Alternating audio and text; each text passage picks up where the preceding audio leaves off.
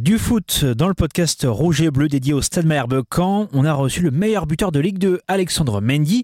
Le joueur du SMC s'est confié au micro de Sweet FM. L'entretien duré près d'une heure. Alex Mendy qui n'a pas réussi à marquer le week-end dernier face à 3, la faute en grande partie au gardien adverse.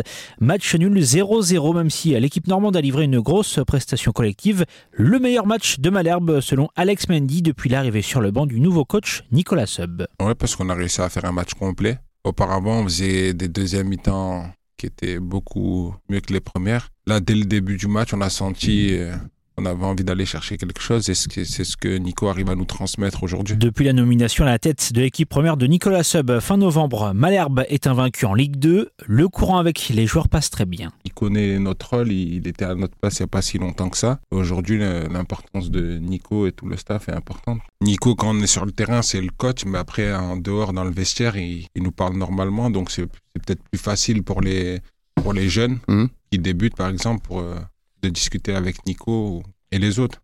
Il paraît qu'il explique tout, c'est vrai? Ouais, il explique tout. Honnêtement, il explique tout, il explique bien. Dès qu'il y a des changements, il explique pourquoi il y a, eu ce changement-là.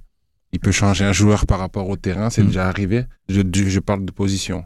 Mm. Pas, pas forcément de mettre sur le banc, mais de position. Honnêtement, il explique tout, les clés du match, tout ce qu'il y a tout ce qu'on doit faire pour gagner le match. Le podcast Rouge et Bleu lancé par la radio Sweet FM et par le journal Ouest France avec la participation de Foot Normand est à écouter sur le site internet sweetfm.fr.